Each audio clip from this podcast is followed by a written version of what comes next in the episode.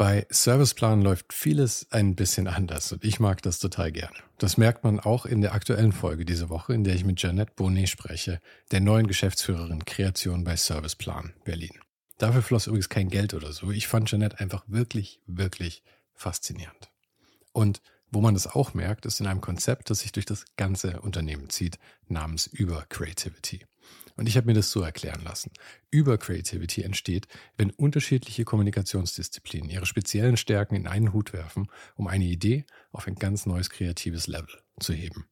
Die Magie von Über Creativity entsteht jeden Tag in den Houses of Communication, in denen weltweit ExpertInnen auf den Gebieten Strategy und Consulting, Creative und Content, Media and Data und Platform and Technology gemeinsam zaubern. Ich könnte jetzt eine ganze Folge mit dem Thema füllen, aber ich glaube, das erklärt sich selbst am besten, wenn du einfach mal auf den Link in den Show Notes vorbeischaust oder direkt auf ohne den Hype.com slash Partner slash Serviceplan. Da findest du auch echte Cases der Serviceplan Group und du siehst über Creativity and Real Life Beispielen. Also klick dich mal rein, das geht auch sehr gut, während die Folge läuft. Und dann sage ich, ja, und ich wollte, habe immer diesen Schiffen hinterher geguckt. Und dann sagt die, ach ja, dann hast du immer den Schiffen hinterher. Und dann wolltest du doch Kapitän werden. Dann sage ich, ja, dann wollte ich Kapitän werden. Und dann sagt sie, und jetzt heute spielst du ein Kommando. Dann sage ich, ja, genau, das war so. Also als Kind schon so. Ich habe diese Geschichte, wie ich als Kind in Sylt am Hafen stehe und den Schiffen hinterher gucke und vorgestellt habe, dass ich Kommandant werden wollte, eigentlich in jedem Interview gedroppt. Mhm. Und ich würde sagen, 80 Prozent haben sie gedruckt. Mhm. Ich war auf Sylt, ich war am Hafen, habe ich den Schiffen hinterher geguckt? Maybe. Ja, ja. Habe ich gedacht, ich möchte Kommandant werden. Maybe. Aber das, und das passiert, diese Geschichte, die fällt dir vielleicht auch manchen spontan ein. Und es ist jetzt auch nicht so die Welt, die ich erzähle, aber sozusagen nur als kleines Beispiel. Und dann gehst du in ein Interview rein, merkst, jemand ist vielleicht langweilig oder auch nicht oder interessiert.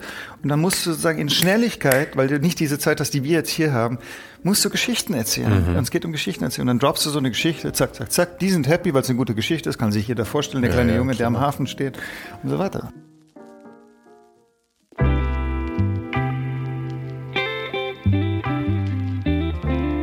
Ich war diesmal irgendwie aufgeregt und ich kann gar nicht so richtig sagen, warum, denn um von Clemens Berühmtheit eingeschüchtert zu sein, dafür wusste ich, wie schon letztes Jahr bei Mark Forster, eigentlich viel zu wenig über ihn.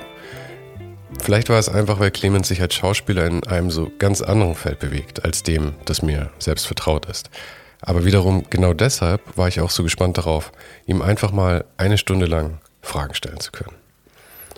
Eine Sache, die ich besonders schön fand, war, dass wir offen über die Geschichten sprachen, die wir anderen und uns selbst erzählen und darüber, wie Ideen zur Realität werden. Wir fingen aber ganz vorne an mit seiner Kindheit in Stuttgart und der bei ja fast all meinen Gästen eher problematischen Schulzeit. Mir ging es ja nicht anders. Er erzählte über seine Entscheidung, Schauspieler zu werden, auch wenn seine Eltern nicht gerade davon begeistert waren. Über die sechs Monate, die er im Kloster verbracht hat und die anschließende Zeit in Berlin, über das Theater und den Film und das Drehbuch, das er jetzt gerade schreibt.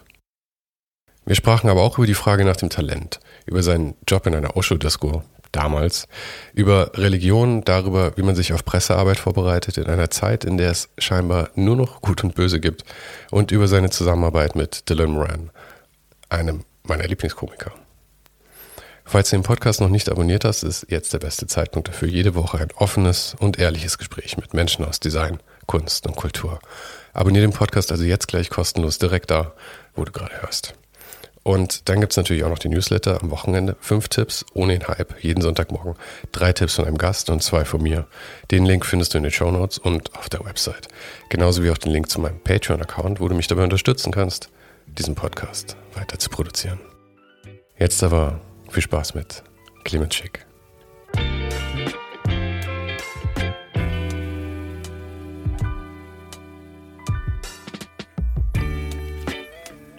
Eins, zwei. Perfekt. Eins auch. Das Lustige ist, wenn es so kalt ist in Berlin, dann erinnert mich das immer an das erste Mal, als ich in Berlin war. Es war tatsächlich noch vor der Wiedervereinigung. Das heißt, ich war so sechs oder sieben wahrscheinlich. Es war so kurz davor. Und der Geruch von, von den Holzkaminen, das ist es, was mich immer dann an DDR erinnert. Kohle. Mhm. Mhm. Und du kommst aus Berlin? Nein. Sondern? Weil du hast ja gesagt, deine Oma ist eine ganz alte Berliner Familie, oder? Ja, aber äh, der Krieg sozusagen hat da dann doch so äh, äh, einschneidend gewirkt, dass meine Mutter auch in, in Süddeutschland auch studiert hat unter anderem mhm. und ähm, mein Vater dort kennengelernt hat und ich deswegen in Stuttgart aufgewachsen bin. Im wunderschönen Stuttgart. Wie lange warst du da dann noch? Äh, mehr oder weniger, so, sobald ich rennen konnte, habe ich da meine. Ich muss sagen, das klingt jetzt so ein bisschen ähm, spöttisch. Stuttgart war eigentlich eine gute Stadt, um aufzuwachsen, weil es so, es gab eine S-Bahn, man hatte so eine Art, äh, 500.000 Einwohner, es war so ein Stadtgefühl, es gab, mhm. es gab verschiedene Clubszenen und Barszenen. Nicht, dass ich die groß wahrgenommen hätte, aber sie gab's.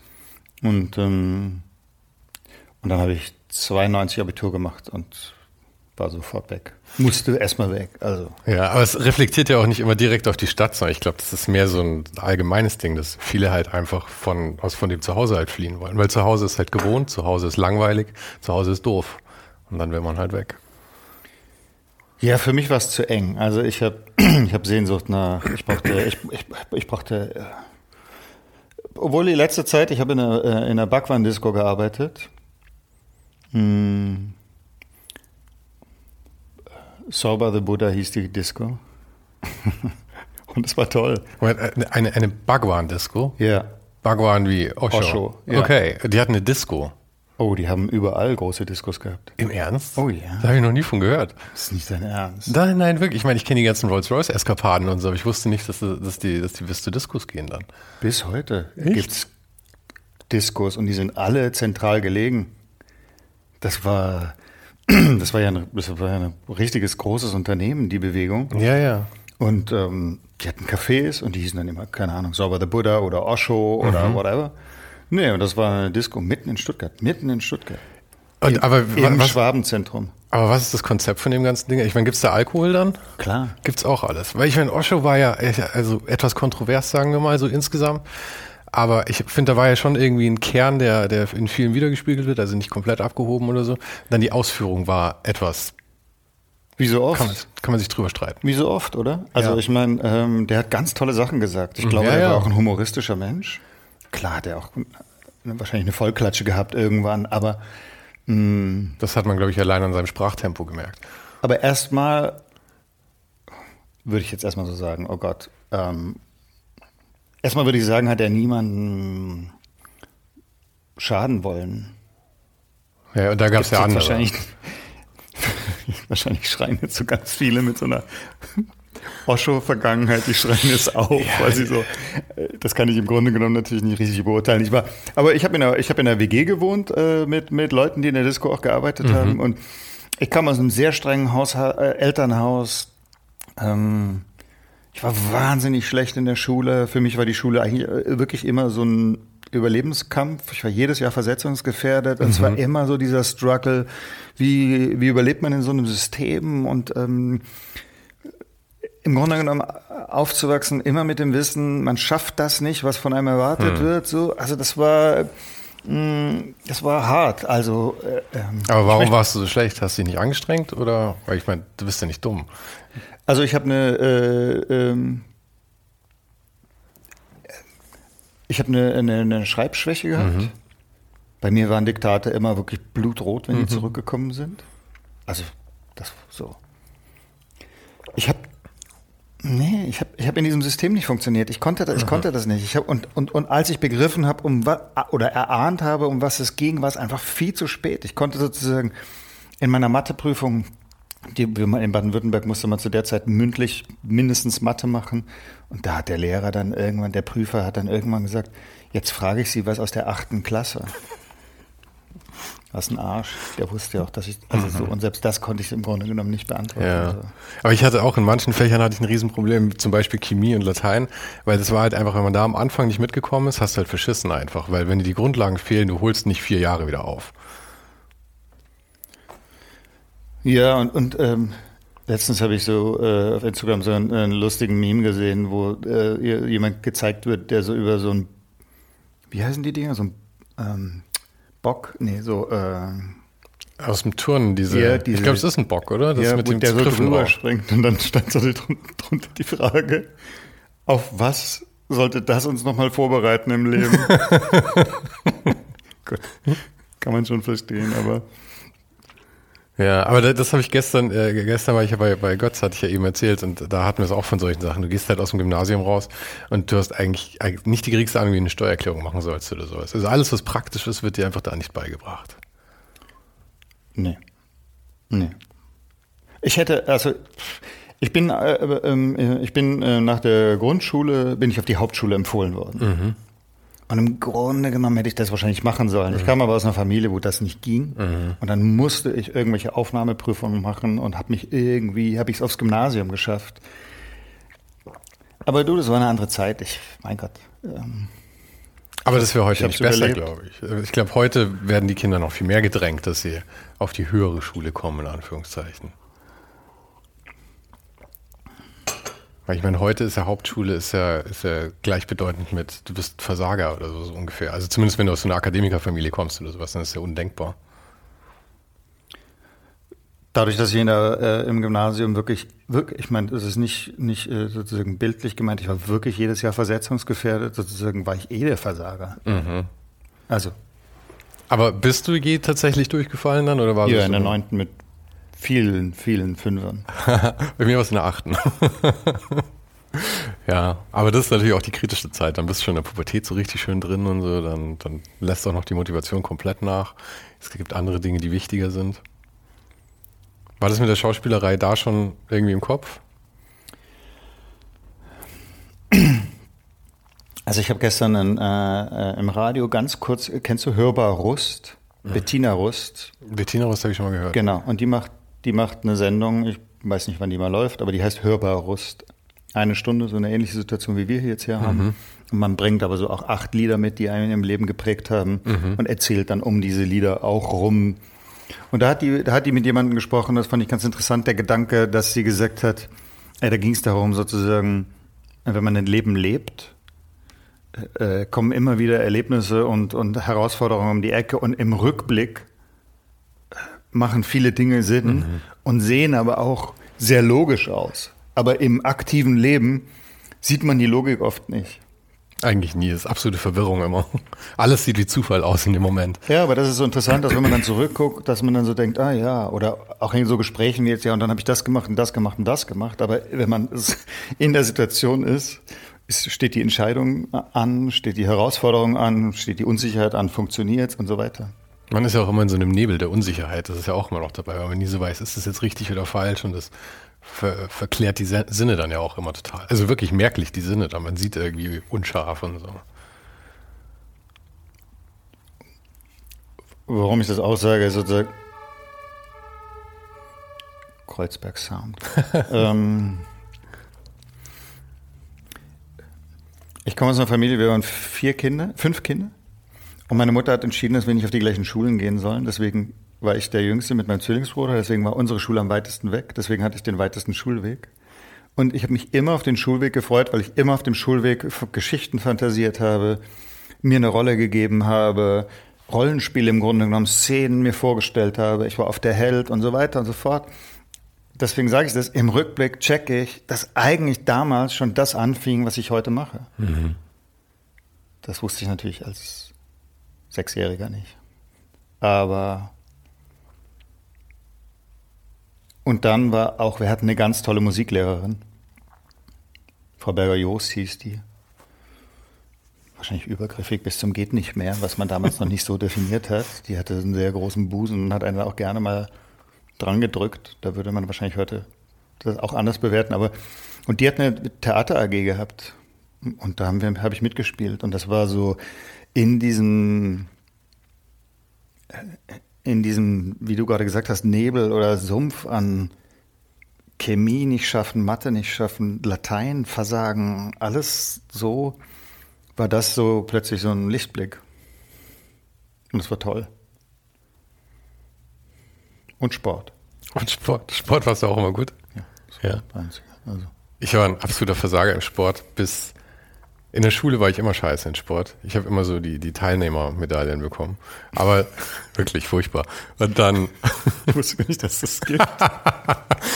Ich weiß auch ehrlich gesagt nicht, ob es die gab, aber irgendwie heutzutage gibt es sie bestimmt. Ja, aber dann mit 19 habe ich dann irgendwie, da habe ich dann angefangen ins Fitnessstudio zu gehen mit meinen Freunden. Und dann habe ich auf einmal irgendwie für diese Körperlichkeit überhaupt mal irgendwie Freude daran bekommen. Und seitdem mache ich total viel Sport und habe festgestellt, dass ich gar nicht so schlecht da drin bin, wie ich immer dachte. Aber Schulsport war, ich weiß auch nicht. Ich bin so ein, so ein One-Track-Typ, weißt du, wenn du mir eine Sportart gibst, dann kann ich mich darauf konzentrieren. Aber in jeder Stunde was anderes zu machen, ich glaube, das war für mich das Problem wahrscheinlich. Da habe ich aber überhaupt keinen Spaß dran gehabt. Vor allem habe ich nie Fußball gespielt aus, außerhalb oder sowas. Ich habe nie Mannschaftssportarten gemacht, weil ich war auf vier verschiedenen Grundschulen allein schon, weil wir immer umgezogen sind. Also hatte ich nie Fußballclubs oder so. Das hat mich da, glaube ich, mal ein bisschen rausgebracht. Mhm. Es soll ja eigentlich nicht um mich gehen, es soll eigentlich um dich gehen. Wieso? ähm, mit der Schauspielerei. Es gibt ja einen, einen Teil in deinem Leben, über den ich vor allem auch gern reden möchte, und das war die Zeit im Kloster. Hm. Und das passt eigentlich gut mit dem Osho schon zusammen. Also, weil es einfach, das ist auch so eine Thematik, die mich viel beschäftigt, generell. So dieses, hm. der eigene Weg zu, nennen wir es mal Spiritualität irgendwie. Hm. Weil ich finde, das ist ja auch ein großer Teil davon, von was, was man heute bei dir sieht, dieses sehr viel Reflektieren über alles. Hm was du tust. Deswegen äußerst du dich auch immer viel zu sehr, nicht, nicht zu sehr, viel zu sehr kritischen Themen. ja, ich versuch's. Also. Und in dem Kloster warst du ja früh schon, oder? Das war ja dann relativ. Ich habe ein Jahr Schule, Schauspiel studiert mhm. in Ulm. In Ulm, ja. Und dann habe ich gedacht, das Moment, Moment, warum? In Ulm? Kein Fan? Oh Mann, das war so, keine Ahnung. Ich habe ich habe mir, ähm, meine Eltern wollten nie, dass ich diesen Beruf ergreife, den ich ergriffen habe. Und haben deswegen nie, was ich super fair finde, meine, ich bin, ich habe es auf staatliche Schauspielschulen nie geschafft. Bin deswegen auf private Schauspielschulen gegangen. Und man muss dazu sagen, es gibt in Deutschland sehr viele staatliche Schauspielschulen. Also man kann den Weg der staatlichen Schauspielschule sehr wohl gehen. Mhm. Den habe ich aber nicht geschafft. Deswegen bin ich auf eine private Schauspielschule gegangen und musste Geld verdienen.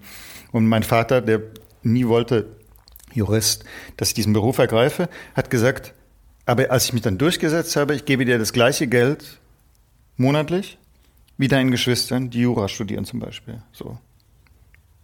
Toll. Sehr fair. Super fair, ja. Also ich habe auch da erst viel später begriffen, wie fair das war. Ne? Also, weil es ihm wahrscheinlich an Überwindung gekostet hat dann auch. Ja, weil ähm, mein Vater auf eine Art und Weise wahrscheinlich einfach Sorgen gemacht hat, dass das nirgends hinführt. Klar, wenn alle anderen super stabil, stabile Jobs machen. Und ja, und dann der, sozusagen der, der in der Schule schon immer versagt hat, der mhm. macht dann auch noch in Anführungsstrichen Kunst.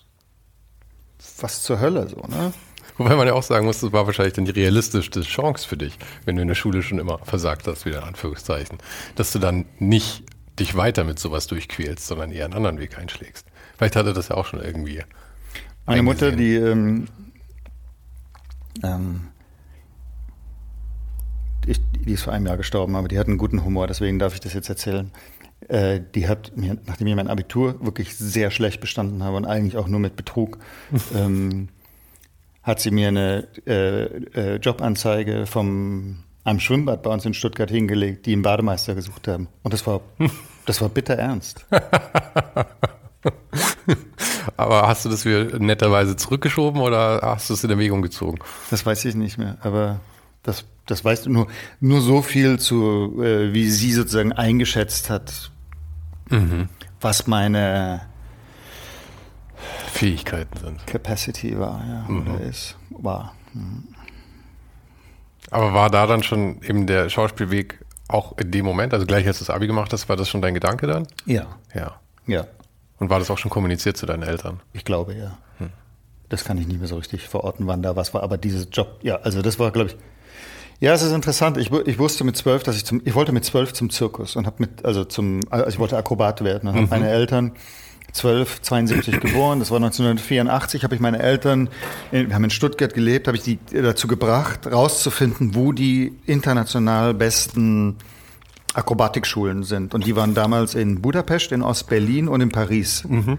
Und das war mein totaler Wunsch, zu einer dieser Schulen zu kommen. Und die haben dann aber gesagt, wieder gleiches Thema. Wir hören jetzt auch gleich darüber auf zu reden, aber äh, über die Langeweile, wie schlecht ich in der Schule war. Du bist so schlecht in der Schule, wir schicken dich jetzt nicht noch ins, ins Internat, ins Ausland. Aha. Leider, es war total mein Traum. So. Aber auch da interessant, im Rückblick, im Grunde genommen bin ich heute im Zirkus. Halt sozusagen nicht Akrobat, aber irgendwo auch, also in der Abstraktion und reise um die Welt und komme jedes Mal. Äh, äh, ich da habe oft den Gedanken, wenn ich an ein Filmset komme, an ein neues, und dann stehen die Wohnwägen und der Maskenbus und der Kostümbus, die stehen dann so im Kreis und dann denke ich, ja, im Grunde genommen ist das meine Vision von zwölf Jahren. Also, ich habe es zum Zirkus geschafft. Ja, es ist total der Zirkus, ja. Aber ich meine, der eine große Unterschied ist ja, dass wenn du beim Zirkus gelandet wärst, dann hättest du dein Leben lang immer dasselbe gemacht, auch wenn du im Zirkus gewesen wärst. Weil ich meine, du änderst deine Shows nicht so sehr, vor allem nicht so viel, wie du es jetzt machst als Schauspieler. Ist dann auch die Frage, ob dir das nicht zu langweilig geworden wäre. Vielleicht, ja. Ich kann es nicht wirklich beantworten, weil nee. ich nicht beim Zirkus war. Nee. also dann bist du, hast du ein Jahr warst du auf der Privatschule? Dann habe ich da studiert, genau. Und, dann und die hast du eben finanziert dann mit dem Geld von deinem Vater letzten Endes. Also dir. Und musste eben dazu verdienen und das war gerade mhm. mein Aufstöhnen und dann habe ich in einem esoterischen Laden Edelsteine verkauft. Mhm. Und das war ein bisschen anstrengend. Hast du, wie, wie stehst du zu diesen Edelsteinen so? Ist das, konntest ah. du hinter dem Produkt stehen, ist meine Frage, glaube ich. Ich konnte, ich konnte ich konnte und kann hinter dem Produkt stehen, bin aber nicht gutgläubig. Hm. Ich bin kein gutgläubiger Mensch oder kein frömme, ich bin nicht fromm oder, also ich bin ein hinterfragender, kritischer Mensch und kann aber trotzdem an äh, solche Dinge mh, hm, annehmen, gutheißen und mich dafür interessieren. Mhm. Ich finde, also ich will da auch nicht, ich bin auch eher kritisch, würde ich sagen. Ja. Hm. Also ich will auch nicht zu kritisch sein. Ähm, aber ich glaube, dass, dass so also diese, diese Steingeschichten vielleicht eher einen, einen sehr guten Placebo-Effekt haben, der ja auch gut sein kann. Aber mir scheint das ansonsten oft zu einfach. Ich glaube, es bestehen zwischen allen Dingen bestehen ähm, Interaktionen. Ja, also ich meine, alles beeinflusst alles. Aber dann zu sagen, wenn du dir den Stein neben das Kopfkissen legst, hast du keine Kopfschmerzen mehr, scheint mir irgendwie ein bisschen zu vereinfacht. Ich habe letztens jemand äh, gehört, und auch da kann ich nicht mehr sagen, wer das war, aber und der hat gesagt, ich glaube nicht dran, aber ich habe gehört, es soll gut sein. das hört man aber häufig tatsächlich. Finde ich eigentlich ziemlich gut. Ich glaube nicht dran, aber ich habe gehört, es soll gut sein. Und die äh, hat es, hat es äh, sich gegenseitig Zeit geraubt oder war das so drei Stunden am Tag in diesem Edelsteinladen stehen und ansonsten konntest du dich auf so die ungefähr, ja. Wie läuft denn so eine Schauspielschule? Ich war da ja nie. Ist das, ich meine, sitzt du da in Unterricht oder bist du die ganze Zeit am Schauspielern oder arbeitest du Stücke gemeinsam oder wie, wie funktioniert sowas? Unterschiedlich, ja. Also, hm, wie gesagt, ich habe immer an privaten Schauspielschulen studiert. Das heißt, Klassen sind kleiner, die Räume sind kleiner. Ich war dann später in Berlin an einer privaten Schauspielschule, die Räume waren vielleicht so groß wie diese ganze, äh, diese ganzen Räume, in der wir jetzt hier sitzen. Also und dann hast du Sprecherziehung, du, also klar, es geht darum sozusagen die unterschiedlichen Tools auszubilden, Stimme, Beweglichkeit und dann eben auch das Fach Schauspiel ranzu. Mein Gott, ich unterrichte mittlerweile selber und ähm, mache das sehr, sehr gerne, aber stehe jedes Mal vor dieser Frage, wie kann man das unterrichten? Mhm. wie kann man, also das finde ich einfach schwer, aber also trotzdem macht es mir einen großen, großen Spaß. Ich stelle mir das ja immer so, also bei den meisten Dingen ist es ja, glaube ich, so, dass man, man muss von seiner Persönlichkeit her einen Hang zu dem haben, was man machen möchte, ja. Also ich, ich unterhalte mich gern mit Leuten. Mir geht diese Interaktion macht mir Freude, ja. Und du hast gesagt, du warst schon, du saßt im Schulbus und hast in deinem Kopf Dinge gespielt, ja. Aber das ist halt immer die Frage, wie viel kann man, ich glaube, danach kann man halt so Werkzeuge wahrscheinlich mitgeben, oder? So was wie du sagst, so Sprachsachen und dass man vielleicht auch merkt, was besser funktioniert, was für Arten zu reden irgendwie gut funktionieren. Aber so ein Grundsatz, so eine Affinität zu dem Ding muss, glaube ich, einfach da sein, oder? Puh. Ist das die Frage nach dem Talent? Ich finde, Talent ist so ein Scheißwort. Ja. Ich glaube, es ist eher, wie, wie früh hat man sich schon damit beschäftigt? Und das ist halt die Frage, ist man dann gut, wenn man sich so früh damit beschäftigt hat? Oder hat man sich damit beschäftigt, weil man halt gut darin ist? Also halt einen Hang dazu hat. Deswegen finde ich, Talent macht immer wenig Check Sinn. Also ich finde so, es gibt immer, es gibt im Grunde genommen immer äh, meistens keine Regeln. Also weil äh, für alles, was ich jetzt behaupten würde, es jemanden gibt, der das widerlegt. Hm. So und deswegen habe ich so, ich, ich denke immer so, jeder muss so seinen Weg finden und ähm, deswegen ist auch, wenn ich unterrichte, sage ich den Studierenden auch immer, es kann sein, dass alles, was ich sage, für euch keine Richtigkeit hat.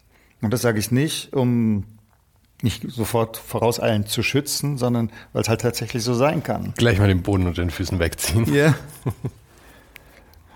Aber ich sage zu meinen Studierenden zum Beispiel auch einen der ersten Sätze, den ich oft sage oder manchmal sage, nicht immer, es, es interessiert keinen, ob ihr Schauspieler, Schauspielerin werdet oder nicht. Genauso wenig wie es keinen wirklich interessiert, ob ich das mache. Es muss mich selber oder dich, euch interessieren, ob ihr das machen wollt. Ihr seid der Einzige, der sozusagen das verändern könnt. Oder, äh, Vor allem ist ja eher das Gegenteil. Deine Eltern wollten ja zum Beispiel nicht, dass du es machst. Es ist ja so ein, so ein Tagträumer-Ding auch am Anfang. Weil ich meine, Schauspieler, ähnlich wie Rockstar, ist ja, du kannst es halt irgendwie wollen, aber der Platz für die, die davon gut leben können, ist halt sehr gering. Es gibt halt nur wenige davon. Ne? Aber weißt du, ich meine, ähm, wir haben kurz vor, bevor, glaube die Mikros angegangen sind, darüber geredet, dass ich jetzt gerade mein erstes Drehbuch geschrieben habe. Mhm. Und was mich an diesem Prozess, der jetzt äh, relativ kurz ist in meinem äh, Leben, äh, sozusagen wie aus einer Behauptung Realität wird. Also ich setze mich hin und ich sage, ich schreibe ein Drehbuch. Was heißt das? Das heißt, ich sitze an einem Computer und schreibe etwas. Ich könnte jederzeit immer wieder auf Löschen drücken und dann wäre das Dokument weg und mhm. die Behauptung, ich schreibe ein Drehbuch, wäre weg.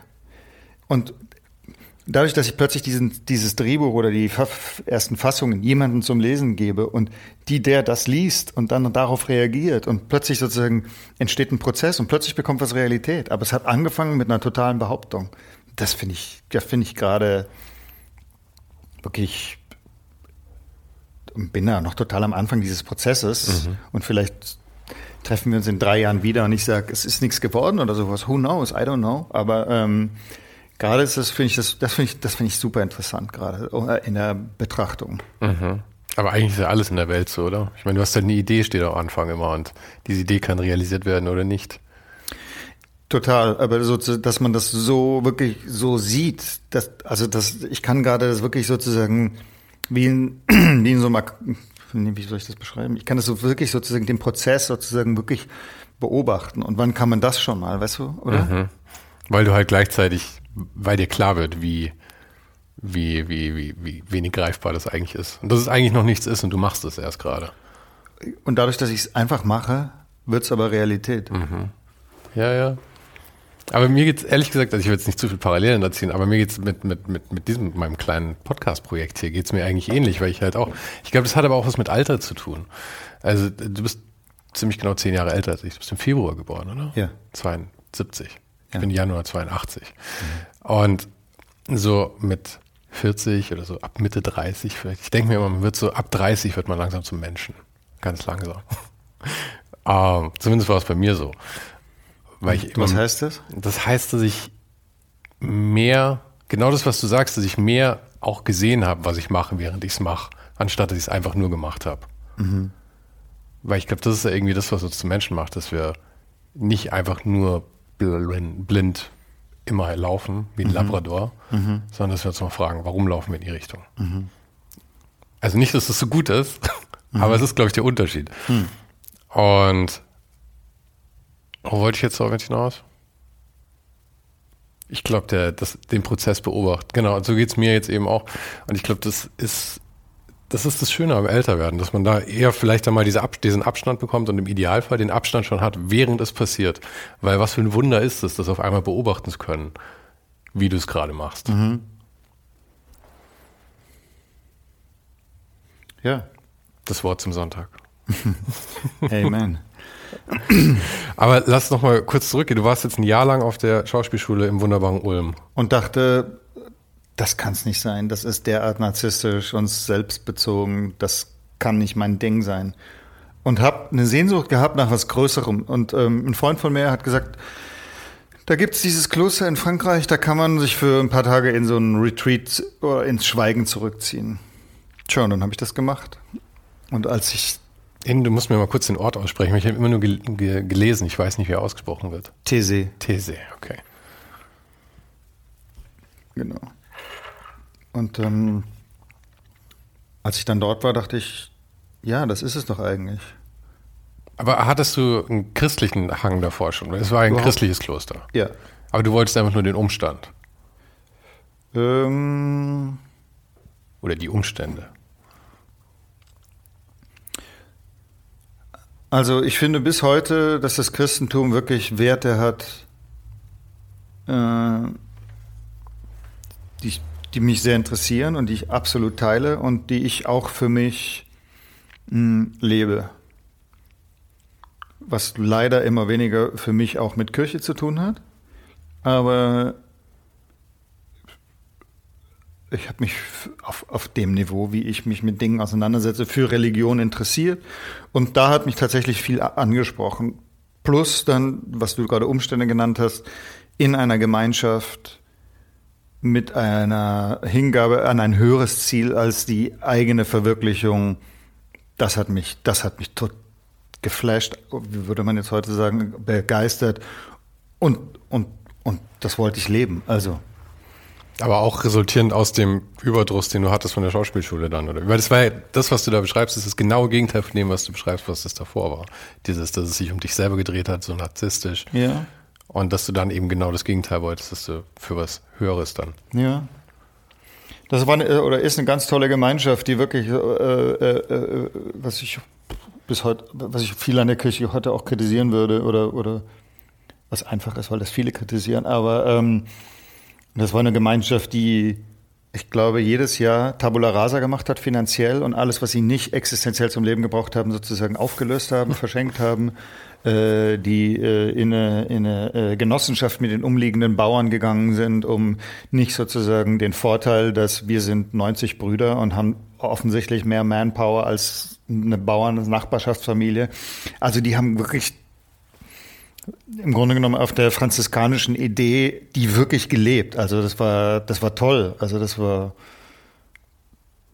das war oder ist toll. Also ähm, und dann ging es aber im Grunde genommen darum, habe ich die Berufung dazu oder nicht? Und dann also die Berufung von Gott. Und ich habe zu denen gesagt, ich habe die und habe dann da sechs, sechs Monate mit kleinen Unterbrechungen aber äh, verbracht. Die waren toll, die waren sehr offen, die haben gesagt, leb hier jetzt erstmal mit anderen Novizen, so, aber die haben immer von Tag ein, eins gesagt, dass sie nicht daran glauben, dass das meine Berufung ist. Aber nochmal, weil du hast, du wolltest eigentlich für eine Woche Retreat dahin, oder Für wie? drei Tage, vier Tage. Und bist du dann gleich geblieben oder war das dann, du warst, Ich, ich bin dann nach Ulm zurück an meine Schauspielschule und habe gesagt, ich bin raus. ich bin raus, danke, das war's. Und ich war einer der begabten Schüler oder wo man so sagte, der aus dem wird, wird mal was oder so. Also meine Lehrer, die haben gesagt, du bist wahnsinnig, don't do it. War toll. Ich habe die Sachen weggegeben, ich hatte, ich hatte nicht viel. Und habe gesagt, fuck you, Ulm. Aber du, also ich, ich will damit nicht das Commitment schmälern, aber letzten Endes hättest du ja auch einfach wieder zurückkommen können, oder? Ich meine, die, die fanden dich gut an der Schauspielschule. Also das Risiko oder auch, dass die dann irgendwie sagen, du schmeißt dein Leben weg, ist ja, war ja Schwachsinn eigentlich, weil du hättest ja jederzeit auch wieder sagen können, okay, ich komme wieder zurück, oder? Klar. Ja. Ich habe aber auch gar nicht gesagt, dass ich sozusagen ein Risiko eingegangen bin. Also, Mhm. Nee, du, nee, nee. so habe ich das auch nicht betrachtet. Nee, aber ich meine eher, dass die das ja wahrscheinlich impliziert haben, dass du ein wahnsinniges Risiko, dass du eben wirklich was wegschmeißt jetzt gerade. Und du hast es wahrscheinlich anders gesehen. Ich meine, abgesehen davon, dass du einen ganz anderen Weg für dich dann gerade gesehen hast. Ah, Das ist auch echt, also ich meine, Gott sei Dank, werden- ja. Das ist schon mehr als die Hälfte meines Lebens her. Mhm. Tja, nach sechs Monaten, wir müssen das jetzt auch nicht, also sagen, ähm, nach sechs Monaten haben die dann wirklich gesagt, die Brüder dort haben gesagt, das ist nicht dein Weg. Und hast du es annehmen können dann. Das war, war für mich echt, das war für mich so eines der ersten wirklichen Zurückweisungen in einer Liebesbeziehung?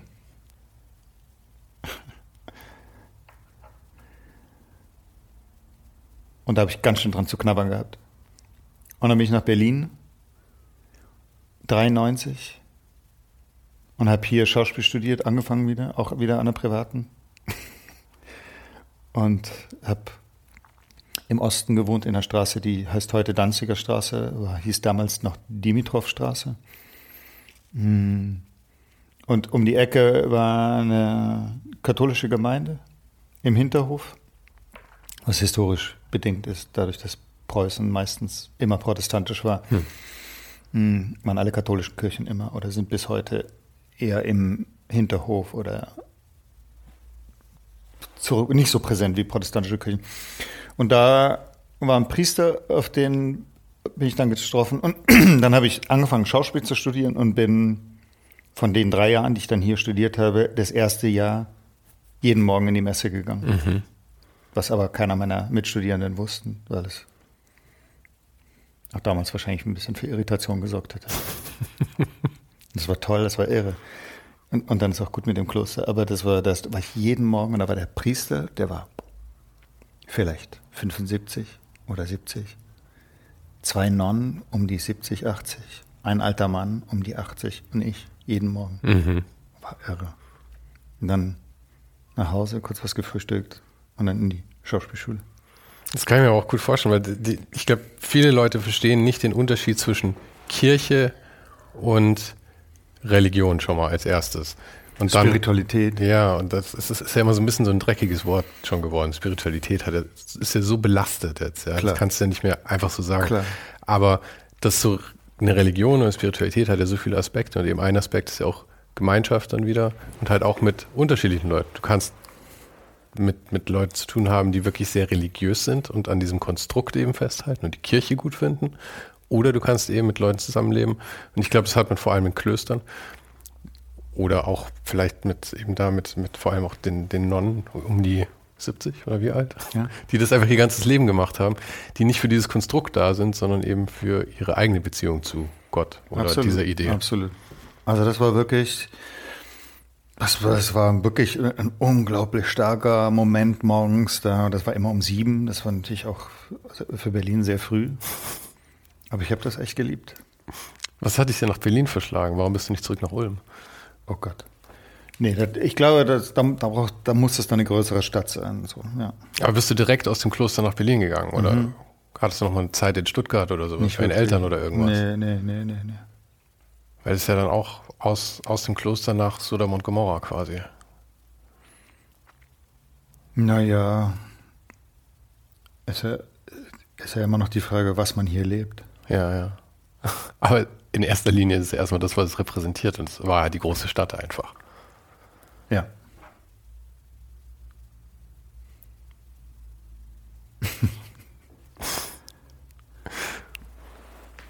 Aber bist du auf der Schauspielschule dann gut klargekommen? Da wieder, weil ich meine, warst du da dann auch wieder gleich der Begabte? Wurdest du gleich wieder so wahrgenommen? Hm. Das weiß ich gar nicht mehr, aber dann hast du was anderes fragen. Hast du dich wohlgefühlt da dann gleich?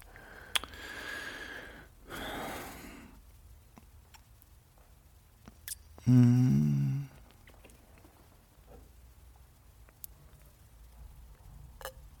Wohlgefühl ist übertrieben. Weißt du, so an der Schauspielschule zu studieren, an eigentlich wollte ich sozusagen an, Schauspielschule, an die Ernst Busch, das ist sozusagen die große Schauspielschule hier in Berlin, mhm. oder die UDK, die dann auch ein Renommee gehabt hätten oder sowas. Ne? an einer privaten Schauspielschule, die dann in so einem Kreuzberger Hinterhaus ist. Und das ist ehrenwert total, was da geleistet wird von den Lehrern und allem, aber so.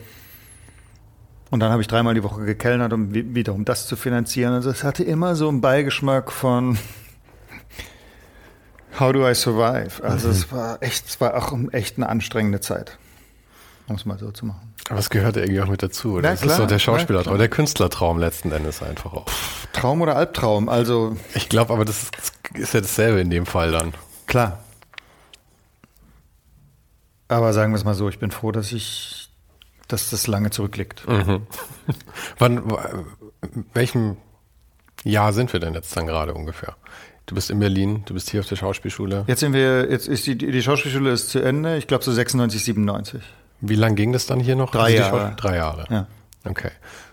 Und dann, wie läuft's dann? Das ist ja, das, das ist für mich jetzt auch irgendwie so interessant, weil dieses Schauspielerding ist halt für mich, äh, also ich habe einfach keinen Zugang dazu. Deswegen, wie läuft es dann? Ich stelle mir das dann immer so vor, dass man dann halt irgendwie irgendwelche Rollen spielt und alles und hier zwanghaft versucht, irgendwie reinzukommen, das Künstlerleben man hat von der Hand in den Mund und dann irgendwann kommt der große Durchbruch. Ich habe, tja, das dauert manchmal länger. Deswegen sage ich irgendwann. Hm. Ich habe dann, ich habe äh, äh, in einem italienischen Restaurant gekellnert, Cantamaggio. Viele Berliner werden das kennen. Das ist, das war so nach der Wende in Mitte, in der Nähe vom Rosa-Luxemburg-Platz. So, ich würde jetzt so sagen, das erste Restaurant, wo, wo man hingegangen ist. Und äh, das ist in der Nähe von der Volksbühne, einem der großen Theater hier. Und jeden Abend oder oft kamen die Leute, nach den Vorstellungen kamen die Regisseure und Schauspieler, Schauspielerinnen, Regisseurinnen nach den Vorstellungen ins Cantamaggio. Marthaler, Christoph Marthaler hm, und so weiter. Und unter anderem auch, äh, und die habe ich immer bedient. Also ich habe sozusagen, während, man, während, während ich auf der privaten Schauspielschule studiert habe, habe ich abends immer die bedient, die den Traum gelebt haben, den ich, den ich irgendwann mal leben wollte. So. Und einmal hat mich ein Schauspieler, Robert Hungerbühler, Schweizer Schauspieler, ähm, hat mich gefragt, was machst du eigentlich, wenn du nicht kellnerst? Und dann habe ich gesagt, ich studiere Schauspiel. Und am Samstag habe ich ein Vorspiel. Und dann hat er gesagt, dann komme ich. Und dann ist er gekommen. Und nach dem Vorspiel habe ich den kurz im Foyer getroffen und war aufgeregt. Sommernachtstraum, Lösander habe ich gespielt. Und dann ich, hat, er, hat er gesagt, also ich gebe das jetzt kurz wieder. Habe ich gesagt, was machst du nächste Woche Mittwoch? Und dann habe ich gesagt, das wirst du mir sicher gleich sagen. Dann hat er gesagt, du spielst in Kiel vor. Und das habe ich dann gemacht, habe ich in Kiel vorgespielt. Und das hat nicht geklappt. Und dann habe ich noch ein bisschen studiert, noch war mein Studium zu Ende. Und einen Monat später kam aus Dresden ein Anruf. Sie hätten eine Empfehlung aus Kiel bekommen. Und dann habe ich angefangen, in Dresden Theater zu machen. Aber das heißt, es war, auch da scheint es ja dann wie ein Zufall, dass er dich gefragt hat, was, was machst du eigentlich? Hast du selber irgendwie das auch als, die, den Job da als Chance gesehen und hast irgendwie socialized? Ich kann mir dir super schwer einschätzen. Ich glaube, du kannst bestimmt wahnsinnig gut mit Leuten anbandeln, wenn du willst. Aber ich würde tippen, dass es nicht ganz einfach für dich. Also, dass, du- dass es dir nicht natürlich kommt. Dass du eher, weißt du, was ich meine? Für mich ist es immer so, ich kann sehr gut socialisen mit Leuten, aber es kostet mich wahnsinnig viel Energie. Deswegen mache ich es nicht immer. Also ich liebe es zu socialisen, ich liebe Smalltalk. Ja? Oder anders gesagt, ich kann das, glaube ich, sehr gut. Aber es muss mich interessieren, dass ich es mache. Und ich erinnere mich noch da, ich habe nie in dem, in einem Restaurant von den Leuten, die ich bedient habe, wusste keiner, was ich mache. Keiner. Ich habe immer eine Distanz zu denen gehalten. Warum, weiß ich jetzt gar nicht. Aber, ähm, aber wenn ich, ja, das ist immer, also für mich ist eines der Kriterien, wenn ich einen Menschen neu kennenlerne, wie lange dauert es, bis Sie einem eine Frage stellen? Das ist für mich, daran erkenne ich, ob mich jemand interessiert. Und zwar nicht, weil ich was gefragt werde, sondern weil mich interessiert, wie neugierig jemand ist. Ja, weil interessante Leute sind interessant, muss man, äh, interessierte Leute sind interessant, meine ich. Ja. Ja. Also so und äh, deswegen, wenn mir jemand eine Frage stellt, was machst du, antworte ich sehr gerne, aber ich muss das nicht von mir aus. Das finde ich, deswegen liebe ich zum Beispiel dieses so ein Format, wie wir es jetzt hier haben, weil es ein Gespräch ist und weil man sozusagen ja. Also ich bin ich bin auch so neugierig, dass es, dass mir deswegen A nie langweilig wird und ich manchmal aufpassen muss, dass ich, wenn ich in Gesprächen nicht zu viel frage. Also Ja, ja. Aber das, das, das kenne ich euch. Ich wurde jetzt halt auch ein paar Mal in meinem Leben interviewt. Jetzt nicht, bei weitem natürlich nicht so häufig wie du, aber ein paar Mal. Und ich habe auch immer das Problem, dass ich irgendwann anfange, dann Fragen zu stellen, obwohl eigentlich ich interviewt werde. Weil man kennt die eigene Geschichte ja auch. Die ist einem selber ja eigentlich langweilig. Ich will ja viel mehr über die andere Person dann wissen, statt meine eigenen Sachen immer abzurattern. Die ersten paar Male fand ich es super spannend, interviewt zu werden, weil ich für mich selber auch laut denken konnte mal über mein Leben. Aber irgendwann war es halt einfach so, okay, das habe ich jetzt, hab ich jetzt fünfmal erzählt, jetzt ist es wirklich langweilig.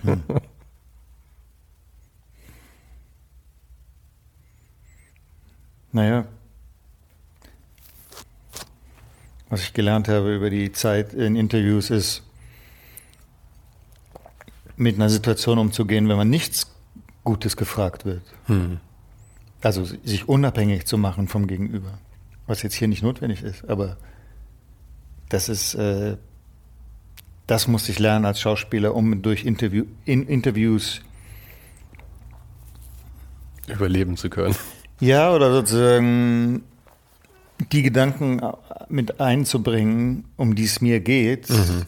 und nicht immer über die Gedanken zu reden, um die es dem anderen geht. Ja, ja nicht nur anderen. den Fragenkatalog abzuarbeiten. Ja, du? oder so. Und ähm, das habe ich, das habe ich irgendwann gelernt, auch durch, auch, auch weil ich mich beraten habe lassen sozusagen. Ja, ja, klar. Wer, wer berät einen für sowas? Ich habe irgendwann mal ähm, eine ganz tolle Journalistin, Schriftstellerin äh, getroffen, die äh, solche Beratungen unter, äh, ähm, ähm, wie sagt man, ähm, macht. Silke Schütze. Und die hat mir immer mal wieder, bis heute, berät die mich, wenn, wenn ähm, Projekte auftauchen, wo ich sage, das wird eine Herausforderung.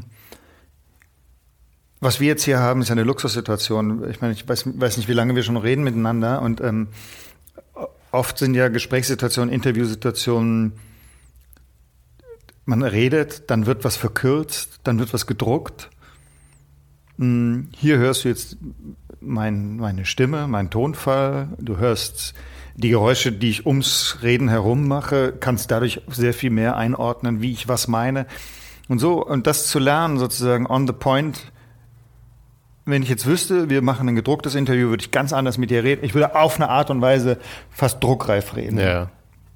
So muss ich jetzt hier nicht, weil du es nicht druckst. Aber, und da habe ich mit ihr ganz viel gelernt, dass sozusagen auch sich in einem Gespräch die Zeit zu nehmen, zu überlegen, Oh, das klingt jetzt alles nicht so besonders, aber als Erfahrung war es besonders. Also nee, es ist es auch, weil die, die, ich glaube, jeder, wenn er darüber nachdenkt, wird einem das schon klar, weil Gespräche können ja so unterschiedlich sein. Und so, ich meine, was du jetzt zum Beispiel auch machst, du nimmst dir ja auch Zeit. Hm. Ähm, du machst ja auch Pausen. Ja? Hm. Und das ist ja auch was, womit man lernen muss, umzugehen. Also der, der, der, Gesprächspartner muss lernen, damit umzugehen, weil Pausen sind ja für viele Leute unerträglich. Hm. Und deswegen muss man selber ja aber auch lernen, dass man die machen darf, weil man ja weiß, dass der andere sich damit schwer tut. Oder auch in diesem Gespräch gab es Momente, wo ich nichts zu sagen hatte und ich dann merke, dass kurze Situationen entstehen, ja, ja. wo du eigentlich denkst, vielleicht sagt er jetzt noch ja, was, aber er sagt so. Und das aber auszuhalten, ich habe, wenn ich nichts zu sagen habe, habe ich halt nichts zu sagen. Und ähm, dadurch, dass wir jetzt dieses Gespräch führen, so wie wir es führen, ist das dann kein Thema. Aber in Interviews kann manchmal Situationen entstehen, wo dann einer vielleicht auch ein bisschen verzweifelt, weil man nichts zu sagen hat. Es kann ja auch, ich meine, gerade bei Interviews und für, also ich würde mich selber wirklich nicht als Interviewer bezeichnen, aber ich kann mir vorstellen, dass für so richtige Interviewer ist das ja auch das Problem, weil das, das schafft, das verändert ja auch die Stimmung da drin, ja. Und so, das ist ja wirklich, da müssen ja beide dann okay sein mit dieser Stille, Klar. weil wenn einer von den beiden nicht okay ist, dann fällt deine Mauer runter und dann hast du verschissen, ja, mhm. dann hast du wirklich verschissen, mhm. weil dann auf einmal so eine Unsicherheit reinkommt mhm. und dann ist es auf einmal kein Gespräch mehr, ja. Und äh, ja, deswegen kann ich mir schon gut vorstellen, dass da, dass es sehr hilfreich ist, wenn da jemand einen quasi beraten kann und auch mal irgendwie sagen kann, hey, so können Gespräche vielleicht auch funktionieren oder denk doch mal drüber nach, das so und so zu machen. Jetzt zum Beispiel, ich habe einen Film gemacht, der kommt jetzt raus im Sommer, Spätsommer. Servus Papa, See You in Hell heißt der. Da spiele ich Otto Mühl, ein, ähm, ein Kommunengründer, Leiter in den 70er, 80ern. Auf das Thema zum Beispiel in dieser Zeit der kam, weil du vorhin sozusagen, weil wir kurz über Osho geredet haben und sagten, da waren gute Sachen bei. Mhm. Diese, in dieser Otto-Mühl-Kommune, die kam sozusagen aus der, aus der Nachkriegsgeneration, neuer Freiheitsgedanke, Kunstfreiheit, ähm, ist diese Kommune, und, und auch er als, als, der war auch Künstler, Kunstpädagoge, ist das entstanden, diese Bewegung, und driftete ab in totalen Missbrauch Und ähm, diesen Ottomühl, den, hab- den spiele ich in, in, diesem, in diesem Film. Auf die Pressearbeit für diesen Film bereite ich mich mit Silke Schütze vor, weil ich sage, in der Reflex da muss ich mich in der Reflexion darauf vorbereiten, wie redet man über so ein Thema in einer Zeit, wo es eigentlich nur noch Gut und Böse gibt und alle Schattierungen dazwischen schon als Verrat gelten, aber ich mich dem verweigere, weil ich sage, es gibt Schattierungen und äh, ich möchte auch äh, Schattierungen, über Schattierungen reden und nicht nur über Schwarz und Weiß und Gut und Böse. So. Und um das sozusagen so zu formulieren, ein Beispiel, ganz kurz und dann höre ich auf. Das Boot.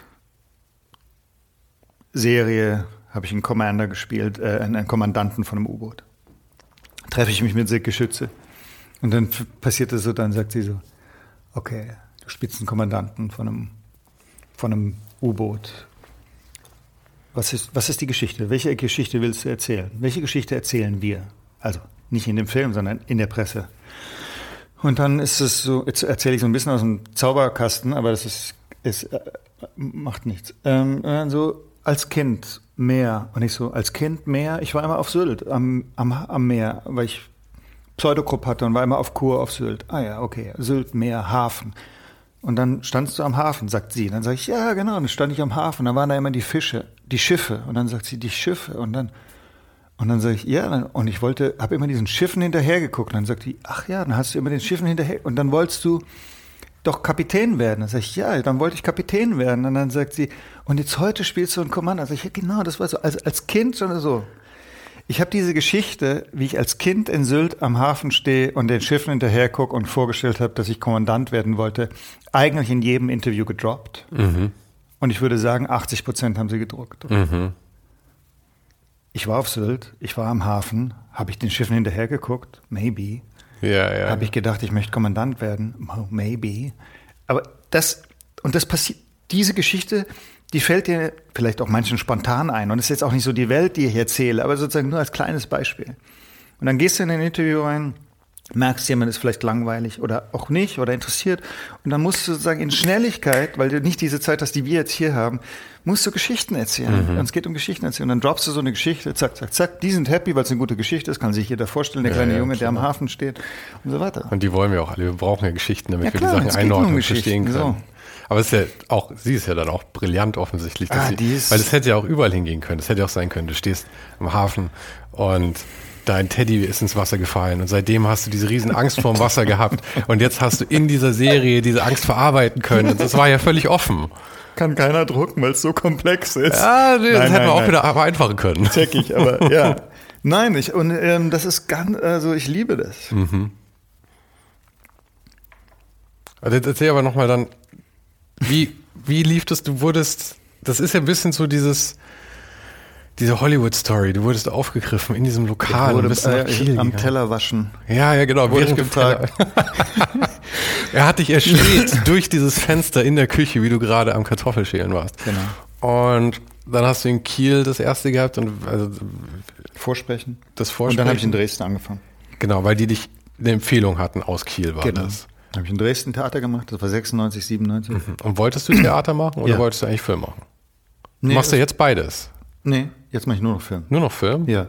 Aber in den letzten Jahren hast du auch noch Theatersachen, oder? Ich habe nur deinen Wikipedia-Eintrag gelesen, um ganz ja. ehrlich zu sein. Aber dann ist, also, Und ich weiß es nicht mehr ganz genau, es sind zu viele Sachen drin. nee, seit 2008 spiele ich kein Theater mehr. Okay. Also ich habe noch einen Soloabend, den ich sozusagen in my pocket mit mir führe. Das ist, was ein Soloabend ausmacht. Ich bin allein auf der Bühne. Und ähm, tja, den habe ich das letzte Mal in Afghanistan gespielt, vor deutschen Soldaten. Und habe das auch gerade wieder vor. Mm, Ja. Dadurch, dass ich relativ viel im, im Ausland arbeite und das deutsche Sys- Theatersystem ein einmaliges auf der ganzen Welt ist, weil es ein Repertoire-Theatersystem ist. Das heißt, wenn ich in einem Theater auch nur ein Stück habe, wird das eventuell in einem Monat verteilt über den Monat drei, viermal gespielt.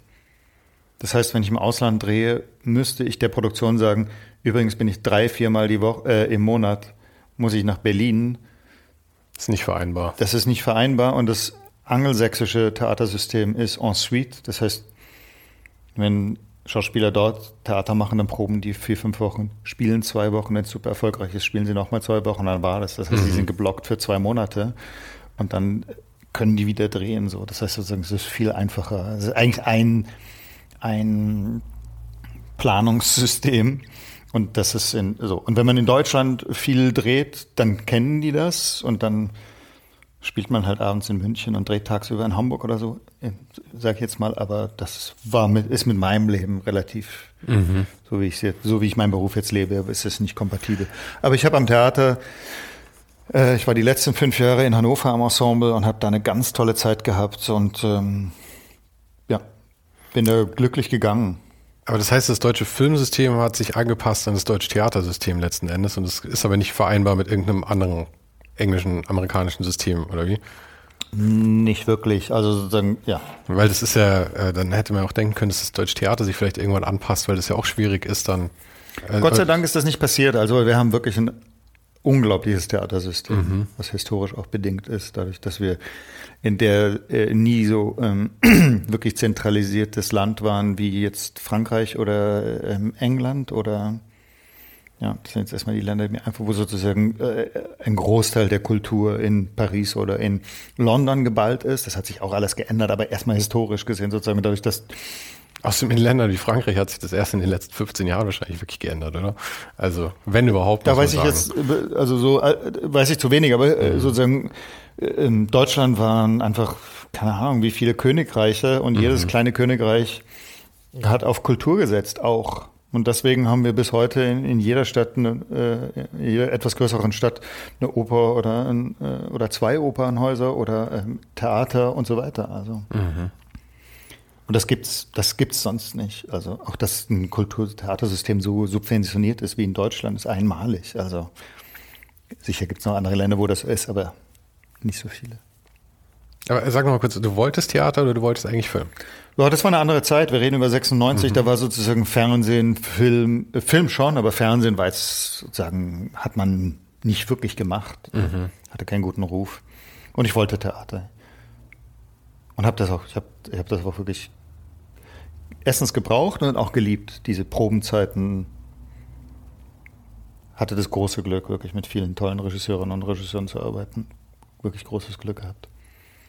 Und ähm, ja. Aber ich finde es immer spannend, dass wenn Leute Theater und Film oder Fernsehen machen, weil ich stelle mir das vor wie zwei völlig unterschiedliche Jobs.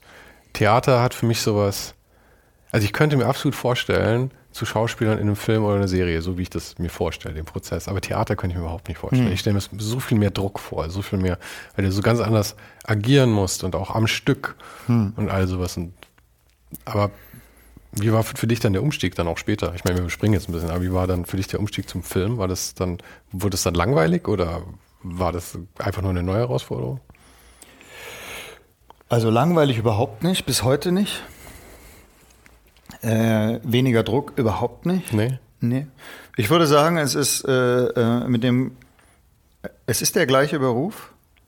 Man benutzt auch das gleiche Handwerk, aber man benutzt es anders. Mhm. Also ich spiele natürlich anders, wenn ich jetzt in Salzburg vor 2000 Leuten auf einer Freilichtbühne spiele, um jetzt ins Extrem zu gehen, wie wenn ich einen Dreh habe und eine Kamera einen halben Meter von mir weg ist. So. Mhm. Aber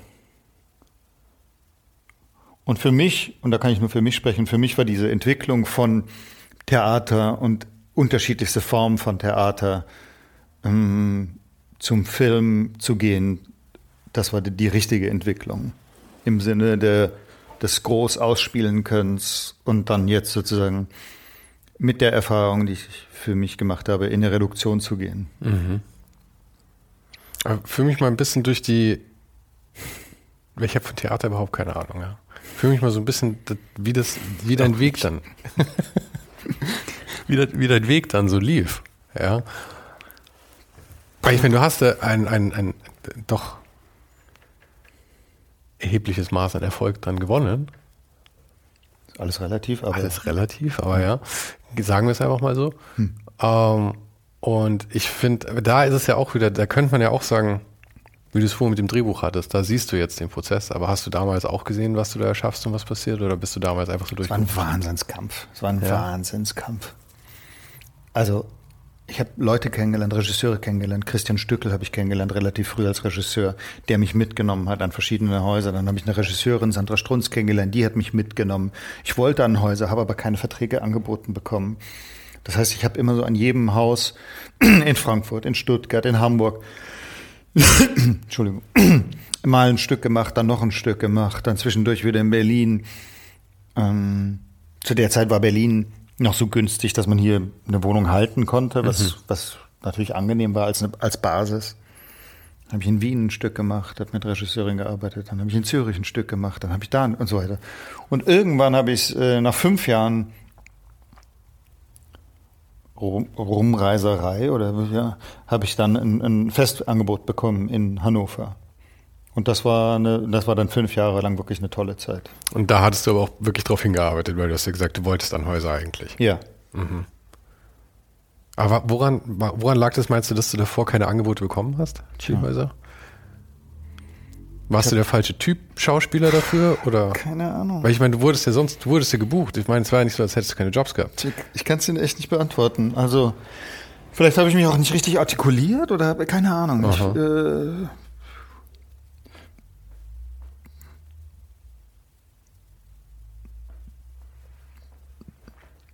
mein Weg war nie ein schneller, aber immer ein kontinuierlicher und in die richtige Richtung. Mhm das versuche ich auch immer zu beobachten, stimmt die Richtung. Für mich stimmt manchmal das Tempo nicht, weil ich ungeduldig bin und hungrig. Aber die Richtung stimmt eigentlich immer. Ja.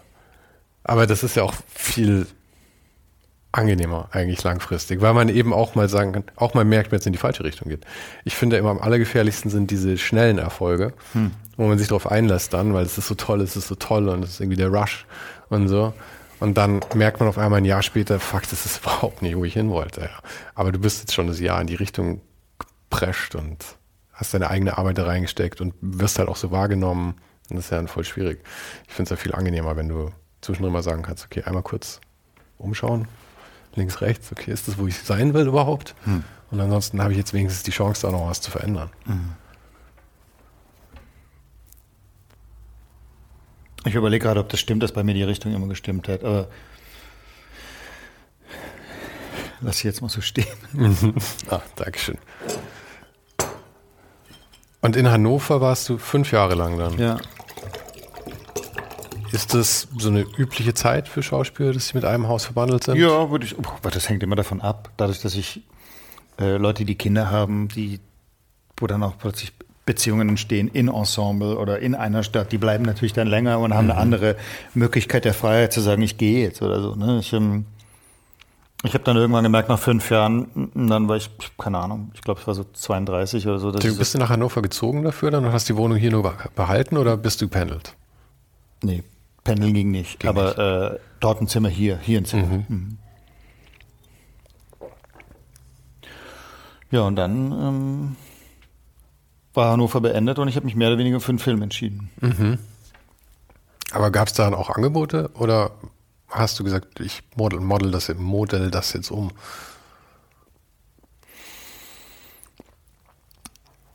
Ähm, Im Theater ist es so, dass du, wenn du einen Festvertrag hast, den ich hatte, der immer geht, ich glaube, ist jetzt schon so lange her, ich glaube, der geht immer von August bis August.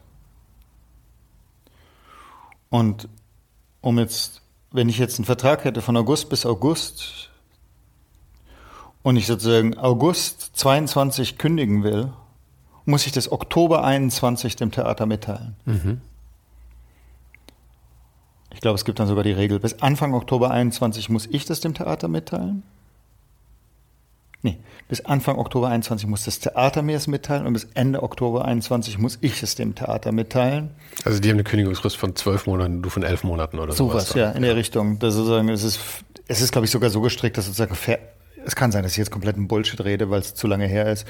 Ich glaube also sozusagen, das Theater muss dir vorher, boah, whatever, ein Jahr lang. okay. Und ähm, Ich habe Oktober 2006, glaube ich, habe ich gekündigt, ohne zu wissen, was kommt. November 2006 kam die Casting-Anfrage für Casino Royale. Mhm. Ende, dann ging der Prozess und ich habe damals fünf Hauptrollen gespielt in Hannover. Ähm, dann wurde mir irgendwann signalisiert, dass die Interesse hätten, aber mir bis Ende Dezember erst zu oder absagen können. Dann bin ich zu meinem Intendanten gegangen. Ich mache das jetzt lang, das ist, die Geschichte habe ich ja schon erzählt. Äh, dann hab, bis Ende Dezember haben sie gesagt, sagen Sie mir zu oder ab. Dann bin ich zu meinem Intendanten gegangen, Mitte November, und habe gesagt, es gibt diese Möglichkeit. Dann hat er gesagt, du hast so viel für dieses Ensemble getan. Ich leg dir jetzt keine Steine in den Weg. Ich muss es nur bis Mitte Dezember wissen. Bis Mitte Dezember hatte ich keine Antwort. Mitte Dezember bin ich zu ihm hingegangen und habe gesagt, es hat geklappt. Mit dem, äh, für, für, den Casino Royale dann, ja. oder was? Okay. Ohne, ohne zu wissen, ob es geklappt hat. Der hat angefangen zu planen, mich aus, aus den Stücken rauszunehmen, die Stücke umzubesetzen. Und Ende Januar habe ich die Zusage bekommen für Casino Royale. Okay. Und war das. Und ich musste sozusagen ab Ende Januar, nee, ab Februar oder sowas, war ich sozusagen dann aus dem Theater draußen. Mhm. Das heißt, ich habe ab Mitte Dezember bis zur Zusage Ende Januar mit diesem Bluff ja. gelebt, ja, ja, den ich dem Intendanten gesagt habe mhm. und habe hab mir keine Gedanken gemacht, was mache ich, wenn. Wahrscheinlich hätte ich dann irgendeine Geschichte erfunden. Mhm. Aber war das Casino Royale-Ding, war das. Weil ich meine, das war eine relativ kleine Rolle, ja. Also war eigentlich eine sehr kleine Rolle, wenn man mal ehrlich ist. Du hattest, hattest du überhaupt Sprech, hattest du überhaupt Zeilen? Ganz wenig. Und es ist schon eine Weile her, dass ich den gesehen habe, aber war das auch so gut bezahlt, dass du darauf dann die Entscheidung legen wolltest? Also ich meine, dass du gesagt hast, okay, wenn ich das kriege, dann gehe ich vom Theater weg. Nee, die Entscheidung habe ich vorher getroffen. Ja. Ich habe im Oktober die Entscheidung getroffen, vom Theater wegzugehen ja. und im November kam, hat dieser Prozess mit Casino Royale angefangen. Und wie du gesagt hast, die Rolle war so klein, dass danach im Grunde genommen keiner gesagt hat, oh mein Gott, was ist das für ein Schauspieler? Es hat sich nur was in, in Bezug auf eine Aufmerksamkeit ja, medial ja. in Deutschland geändert. Die, die, Visibility, wie man so schön sagt. Das war, das war das Einzige, was sich wirklich geändert hat. Mhm. Meine Rolle war tatsächlich, ich habe vorher am Theater Richard den dritten Carlos. Ja, ja, eben. Don Carlos gespielt und so weiter. Äh, Nee, was an der Erfahrung toll war, und dann äh, muss man auch nicht mehr über Casino Royale nee, reden, nee. was der äh, Erfahrung toll war, war sozusagen, das, du, du musst dir das so vorstellen, das ist sozusagen eines der renommiertesten Projekte, kommerziellen Projekte dieser Welt. Oh, jeder, der da tätig, jeder, der da mitwirkt, ist überqualifiziert. Das, jede, mhm. jede Garderobiere ist top ausgebildete Schneiderin. Jeder ist überqualifiziert und du arbeitest auf einem Niveau mit mhm. Leuten zusammen und ich kam vom Theater und hatte plötzlich für sechs Monate einen Einblick in ein solches Filmprojekt und habe so viel gelernt vom Zugucken. Natürlich war das auf eine Art und Weise dann danach zäh, immer wieder mit diesem Image sich auseinandersetzen ja, ja, zu müssen, aber da glaube ich, ist mir das mittlerweile gelungen, mich sozusagen davon zu, nee, nicht glaube ich, das ist mir gelungen, mich davon unabhängig zu machen und zu lösen und zu sagen. Sicher, das ist auch eine, wirklich eine halbe Ewigkeit her, muss ja, man auch ja, wieder klar. sagen. Wann war der 2000? Naja, gut, aber äh, guck mal, wir reden jetzt hier, du redest, wir reden über Kloster, das ist eine halbe Ewigkeit her, wir reden. Ja, ja, ist also, alles eine halbe Ewigkeit. Ja. aber ich meine auch nur, ich meine, das wird immer wieder auftauchen, Genauso wie das Kloster ja auch was ist. Ich meine, was ja auch, das ist ja auch wieder eine gute Geschichte, ja. Ich meine, aber das gehört ja auch alles zusammen. Das sind alles Teile von einer guten Geschichte. Genauso wie du dir überlegst, ich stand am Meer auf Sylt, ja. Es ist dann ja auch, ich war im Kloster, ich war bei Casino Royale, ich war davor fünf Jahre im Theater. Es ist ja auch alles, wenn man das richtig präsentiert, das ist ja auch einfach eine schöne, schlüssige, spannende Geschichte. Wie du sagst, im Rückblick macht alles Sinn. Ja. Und deswegen will man das ja auch nicht aufgeben. Ich meine, es gibt bestimmt Zeiten, kann ich mir vorstellen, wo es dir wahnsinnig auf den Sack ging. Casino Royale, Casino Royale, Casino Royale ist alles, was du bist wahrscheinlich dann, obwohl du davor diese ganzen großen Rollen am Theater gespielt hast, oder? Genau, und dann ist ein Prozess, dass man sagt, okay, das gehört jetzt dazu. Es ist auch so ein bisschen naiv, ja. sich auf eines der größten kommerziellen Prozesse, äh, Projekte der Welt einzulassen und dann überrascht davon zu sein, dass das sozusagen kommerziell und äh, ja. äh, groß ist. Also so. Mhm. Was waren denn dann die nächsten Filmrollen, die kamen? Dann sofort an einem äh, Debüt-Studentenfilm an der Filmakademie Ludwigsburg. Also, und das war immer mein Interesse, sozusagen ganz viel mit auch Jungen zu arbeiten, Studierenden zu arbeiten. War ja selber noch sehr, sehr jung damals. Ähm, ähm, dann habe ich eine Serie versucht, die damals gescheitert ist, viel zu früh. Und ähm, ja, dann habe ich angefangen, mich fürs Ausland zu interessieren. Habe mir eine Agentur in Frankreich gesucht. Hab mir, hab irgendwann auch, dann habe ich in Brasilien gedreht, in Israel. Also so bin ich dann so meinen Weg gegangen und habe ähm, ja. Aber wie, wie, ich meine, es gibt natürlich immer Castings, ist mir klar. Aber muss man da immer wahnsinnig proaktiv sein oder kamen die Sachen dann auch eher auf dich zu? Auch in Brasilien und weiß der Teufel was? Über Castings. Über Casting-Prozesse. Aber das heißt, man bewirbt sich da quasi. Es ist quasi ausgeschrieben und man sagt, ich hier, hab, ich, man, du hast eine Agentur. Ja. Ähm, und die repräsentiert dich. Klar. Mal mehr aktiv, mal weniger aktiv. Das weiß man auch immer nicht so richtig. Mhm. Genau. Ich habe jetzt, ich hatte zeitweise vier Agenturen, eine in Paris, eine in Los Angeles, eine in London und eine in Berlin. Und mittlerweile habe ich nur noch zwei, um es zu konzentrieren. Und mhm. auch weil der Markt internationaler geworden ist. Und so, jetzt habe ich eine Agentur in London und eine in, in, in Deutschland. Und die können einfach größer. Die miteinander auch arbeiten, arbeiten und die sozusagen im Grunde genommen für mich den Weltmarkt versuchen abzudecken. Mhm. Und wir überspringen zwar jetzt dann einen ganzen Haufen, aber jetzt hast du ja eh schon gesagt, du schreibst jetzt am Drehbuch. Mhm. Ja? Und nimmst du deswegen weniger Jobs an dann? Schauspieljobs oder gar keine an gerade? Nein, das ist äh, ähm, äh, ähm, nee, das äh, nee. Äh. Also läuft das parallel, meine ja, genau, es läuft parallel. Läuft schon parallel. Ja, genau. Mhm. Okay. Und ist das echt. Du schauspielerst und mhm. du kriegst äh, Einblicke natürlich dann in alle anderen. Ich meine, du kriegst mit, was die, äh, die Schneiderin macht und mhm. was der Regisseur macht. Und ähm, wie viel Kontakt hat man mit den Drehbuchautoren an so einem Set? Sind die da noch überhaupt da oder übergeben die das normalerweise und dann? Das ist auch unterschiedlich in Deutschland und in, im Angelsächsischen. Im Angelsächsischen ist der Stellenwert des Drehbuchautors höher als im, in, in Deutschland. Mhm. Ähm, Du hast natürlich Kontakt mit dem Drehbuchautor, der Drehbuchautorin durch das Skript die ganze Zeit, durch den Prozess. Was verändert man, was verändert man nicht? Ähm, mit direkten Kontakt dann auch, dass man da nochmal drüber redet dann. Manchmal, wenn die noch präsent sind. Mhm. Irgendwann in Deutschland ist es so, dass dann sozusagen das Skript irgendwann auch in eine Fassung der Regie geht. Das heißt, die Regie übernimmt. Es mhm. gibt auch den Begriff der Regie, die Regiefassung. Dann redet man mit der Regie über äh, Veränderungen. So. Das ist im Angelsächsischen meist auch anders. Also sozusagen wirklich der Scriptwriter immer noch präsent auch. Es gibt sogar noch einen Beruf, den wir im Deutschen immer mehr jetzt haben, aber noch nicht wirklich Showrunner. Mhm.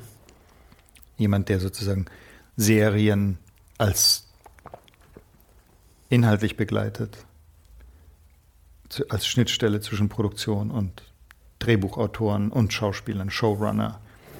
was ist, was ist da die konkrete Aufgabe dann von dem? Dass der, dass der schaut, dass das schlüssig bleibt? Oder? Showrunner ist im Grunde genommen inhaltlich the Boss. Mhm. Also, dass das immer noch der Sinn sozusagen macht. inhaltlich steht der über allem. Okay. Also damit nicht dann der Regisseur sagen kann, ich mache es jetzt so und am Ende merkt man, das passt eigentlich überhaupt nicht mit der Intention des Drehbuchs zusammen. Zum Beispiel. Okay. Was meinst du, wie weit bist du noch entfernt von, dem, von der Fertigstellung? Von meinem Buch? Mhm. Von dem Buch oder von dem Film? Nee, nee, von dem Buch erstmal. Also ich habe gestern Abend eine Fassung wieder beendet und ich glaube, ich komme ziemlich nah. Okay. Und gibt es da andere äh, Instanzen? Hast du dann irgendwie noch einen Editor oder sowas, durch den das irgendwie läuft, der sich das noch anschaut? Oder bist du wirklich. Also, weil ich so ein Honk bin in Bezug auf Word und teilweise es nicht mal schaffe, whatever. Ich schaffe ich schaff's nicht, in einem Format zu schreiben, dass man sagt, das sieht jetzt aus wie ein Drehbuch. Das heißt, ich tippe das in Word und dann schicke ich das einem dramaturgischen Berater, der mich inhaltlich auch berät, mhm. aber auch so nett ist, das zu formatieren. Okay. Das ist mehr eine Sonderleistung, die er für dich macht, ja. Das Formatieren. Ja, ich glaube, es fällt ihm leicht. Ja, ja. Also, ja, das ist, ich bin einfach, das, ich kann das einfach nicht. Ja, ja. Aber und da habe ich jemanden und dann äh, arbeite ich auch noch mit einem Script Advisor zusammen, der mich auch sozusagen, aber punktuell immer wieder, der jetzt sozusagen die Fassung kriegt und dann treffe ich den neuen nächste Woche, um einfach sein Feedback ähm, so. Was macht der jetzt wiederum? Also mit, unter welchem Gesichtspunkt schaut der sich das dann an? Dass das irgendwie fließt? Oder? Der spiegelt, im Grunde genommen spiegelt der mir, was er liest. Mhm. Also das ist ein ganz interessanter Prozess, dass der sozusagen, wenn ich den treffe, erzählt er mir eigentlich immer das Drehbuch von Anfang Ah, an. okay. Und ich höre ihm zu und ich merke immer genau, ah, jetzt stimmt was für mich nicht. Mhm. Ja. Und dann äh, steht jetzt der Prozess an, sozusagen eine Produktion zu finden, Geld zu finden. Aber ich bin guter Dinge. Also, Also das heißt, du gehst, ist, ich meine, wie safe ist es, dass man das Ding tatsächlich produziert bekommt dann? Wahrscheinlich überhaupt nicht. Es gibt mal wieder keine Garantien, nehme ich an. Aber du bist guter Dinge, dass das Ding produziert wird. Hast du schon, man, hat- ich meine, man baut ja ein Netzwerk auf, ja. Netzwerk, eins von den schönen Worten. Hast du schon Leute, wo du denkst, okay, das ist vielleicht, sind die Leute, mit denen Ja. ich das machen werde? ja, Ja. die habe ich schon. Also das ist ja eh ein guter Schritt, oder? Das ist noch nicht sicher, aber ich glaube, das, das ist ganz komisch. Ich bin. Ich glaube nicht, dass es produziert wird. Ich weiß, dass es produziert wird. Dazu ist auch da, dazu, ja, kann ich einfach so stehen lassen. Mag vermessen sein, aber. Ich bin mega gespannt, was es wird. Aber das ist das, womit du dich jetzt gerade hauptsächlich beschäftigst. Weil ja, ich, ich, habe ich hab Anfang des Januars habe ich schon in, in Irland gedreht, in Nordirland. ja, Mein erstes Mal Comedy, äh, Comedy gemacht. das erste Mal. Ja. Und wie Also lief's? am, äh, Oder wie nicht hat's dir wirklich- Nicht gefallen? wirklich das erste Mal. Ich habe auch schon mal in Deutschland, aber ne, es war toll. Es war äh, Dylan Moran. Ja, ja, was? ja. Ah, brillant. Black Books. Und der, der, der schreibt auch. Also Der hat das geschrieben? Ich kenne nur die Stand-up-Sachen von ihm. Ja, genau. Der hat es geschrieben und hat auch. Mh, äh, wir waren vier Schauspieler, Mhm. Schauspielerinnen. Äh, äh, wir haben im Grunde genommen zwei Paare.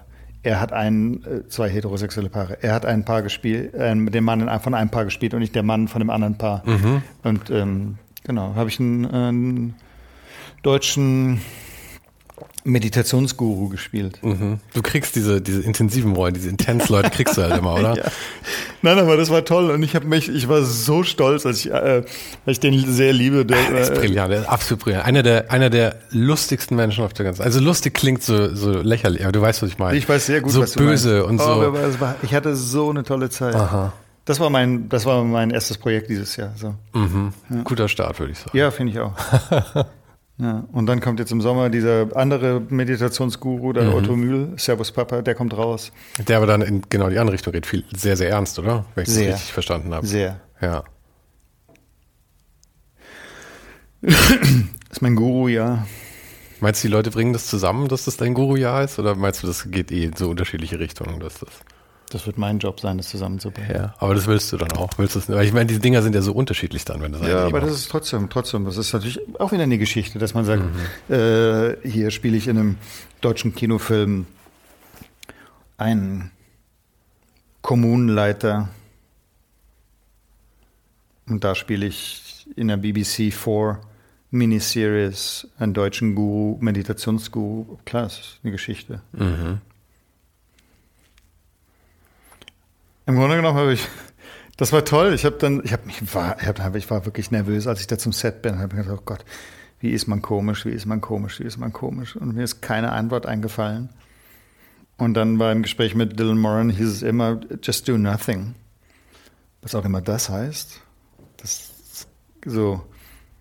Und dann irgendwie hat es funktioniert und es hat so Spaß gemacht. Das glaube ich. Äh, Das ist auch, äh, ist wirklich einer meiner Lieblings- Ach, das freut mich. Stand-up-Leute, muss ich sagen. Weil er halt einfach, ich, ich, was ich an Comedians immer gut finde, ist, weil ich finde, das sollte ja eigentlich so dieser, die Aufgabe von einem Comedian sollte ja eigentlich die sein von diesem äh, Court Jester früher, von dem, von dem äh, Hofnahen letzten Endes. Dass du die eine Person bist, die die Sachen aussprechen darf, die sonst niemand aussprechen darf, um damals eben dem König einen Spiegel vorzuhalten und heute aber auch der gesamten Gesellschaft. Deswegen mag ich halt Leute wie Aziz Ansari oder äh, Dave Chappelle natürlich oder Dylan Moran, weil es halt einfach Dinge sind, die, die könntest du, wenn sie anders gesagt werden, nicht schlucken Mhm. und sie verpacken sie aber halt auf eine Art, Mhm. dass sie mal endlich ins Rampenlicht gebracht werden Mhm. können.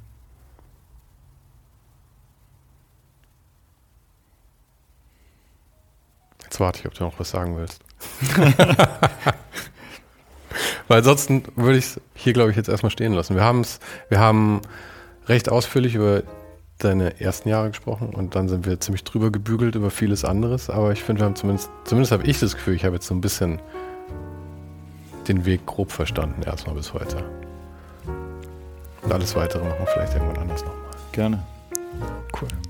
Vielen Dank. Wie jede Woche habe ich zum Ende dieser Folge noch drei Vorschläge für dich. Und nachdem Clemens ja auch nicht in die übliche Schublade von bildender Kunst und Design fällt, aus der die meisten meiner Gäste kommen, fallen auch diese drei Tipps etwas aus dem üblichen Programm heraus. Letztes Jahr traf ich einen wahrhaften Popstar, Mark Forster. Allerdings waren die Umstände etwas kurios, denn bis dahin war ich wahrscheinlich der einzige Mensch in Deutschland, der nicht wusste, wer Mark Forster eigentlich ist. Ich lernte ihn also ganz frisch kennen in Folge 43. Im Sommer sprach ich dann mit Christoph Arment, dem Editorial Director des Zeitmagazins, über unsere geteilte Liebe zum Medium Podcast und über seine sehr, sehr vielen Projekte. Das war Folge 38.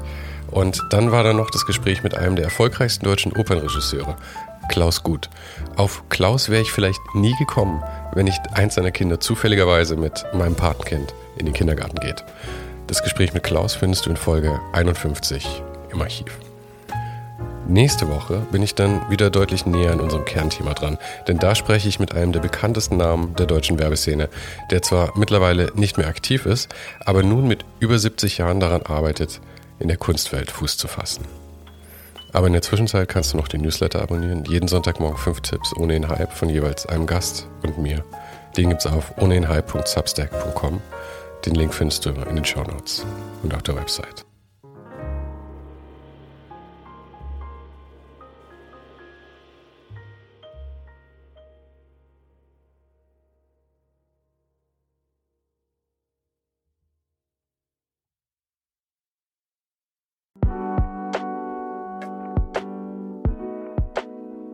Das war's für heute. Falls du gerade eine von den älteren Folgen hörst, ist es gut möglich, dass du jetzt ein zweites Outro hörst. Lass dich aber nicht von mir verwirren. Ich bin gerade dabei, ein paar Änderungen zu machen und dafür muss ich 150 Folgen neu schneiden und nochmal uploaden. Du kannst dir wahrscheinlich vorstellen, dass das ein kleines bisschen dauert. Falls du mich und die Show supporten möchtest, gibt's dafür ein paar Möglichkeiten. Auf patreon.com slash svensaro gibt's jede Woche Bonusmaterial exklusiv nur für Supporter. Und das für nur ein paar Euro im Monat, mit denen du mir helfen kannst, ohne den Hype noch lange, lange für dich weitermachen zu können. Es hilft natürlich auch immens, wenn die Show wächst und dazu kannst du deinen Teil beitragen, indem du deinen Kollegen und Kolleginnen davon erzählst. Freunde, Familie, du weißt am besten, für wen das noch was sein könnte. Und zu guter Letzt, falls du es noch nicht gemacht hast, bewerte die Show jetzt gleich mit fünf Sternen in deiner Podcast-App. Im Newsletter gibt es übrigens jede Woche völlig kostenlos inspirierende Tipps von meinen Gästen und mir. Den kannst du auf ohnenhype.substack.com abonnieren. Und alle Links findest du, wie immer, direkt auch hier in der Beschreibung und natürlich auf ohnenhype.com.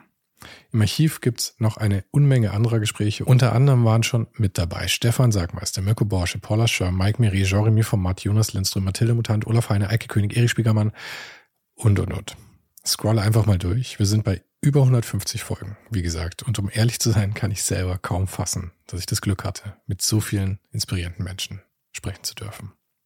Vielen Dank an Dominik Huber und Marc Capella von Moiré. Von denen stammt nämlich die neue Hausschrift der Show und die heißt GT Pressura. GT steht übrigens für Grilly Type, über die die Schrift zu mir kam. Und auch nochmal vielen Dank an Tobias Rechsteiner fürs Vermitteln. Der größte Dank geht aber natürlich an dich fürs Einschalten, fürs Zuhören und für deinen Support. Und wir hören uns dann hoffentlich nächste Woche wieder.